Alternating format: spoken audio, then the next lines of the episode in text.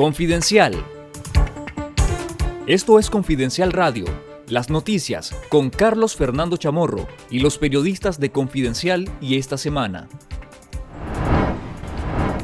El movimiento campesino descarta alianza electoral con partidos políticos para buscar candidaturas.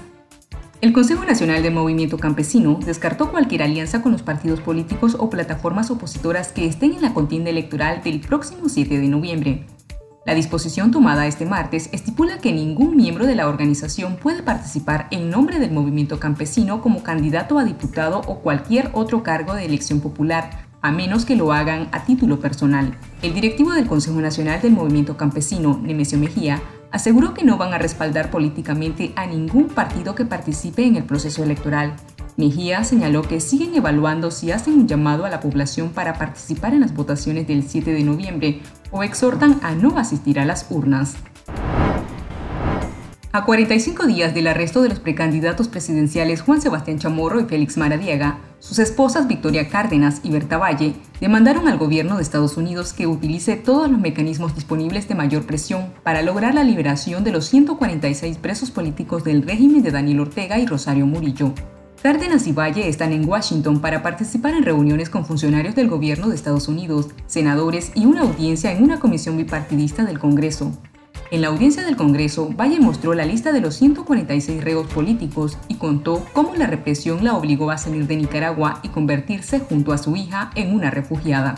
Victoria Cárdenas describió la situación de Nicaragua como dramática, por lo que se necesita el apoyo de la comunidad internacional para exigir la liberación de todos los presos políticos. Cárdenas y Valle sostuvieron encuentros con los congresistas Marco Rubio y Albio Cires para solicitar apoyo por la liberación de los presos políticos y el restablecimiento democrático en Nicaragua.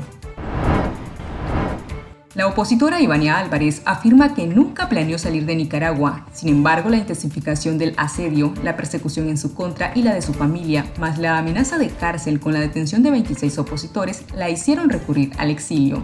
La integrante de la Unidad Nacional Azul y Blanco y la articulación de movimientos sociales salió del país el pasado 13 de julio a un destino que no quiso especificar.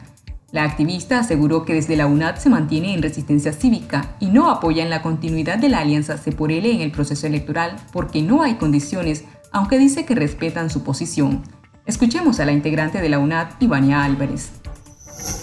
Desde ese punto de vista, yo creo que igual que, pedimos que se nos respete nuestra posición, nosotros respetamos la posición de la alianza que sigue eh, en esa carrera electoral sin condiciones, sin candidato, pero definitivamente, eh, eh, por eso te decía, buscas unirte con gente que crees que puede hacer resistencia interna, que puede hacer presión interna y quizás ellos no tienen ese objetivo con, y no lo comparten con nosotros en este momento, entonces, bueno, yo creo que ninguna, de, ninguna lucha está de más. Si ellos creen y, tienen argumentos para eso, perfecto, pues, ¿verdad? Lo, ideal, como te digo, es que los nicaragüenses hiciéramos algo y lo quisiéramos, lo hiciéramos juntos.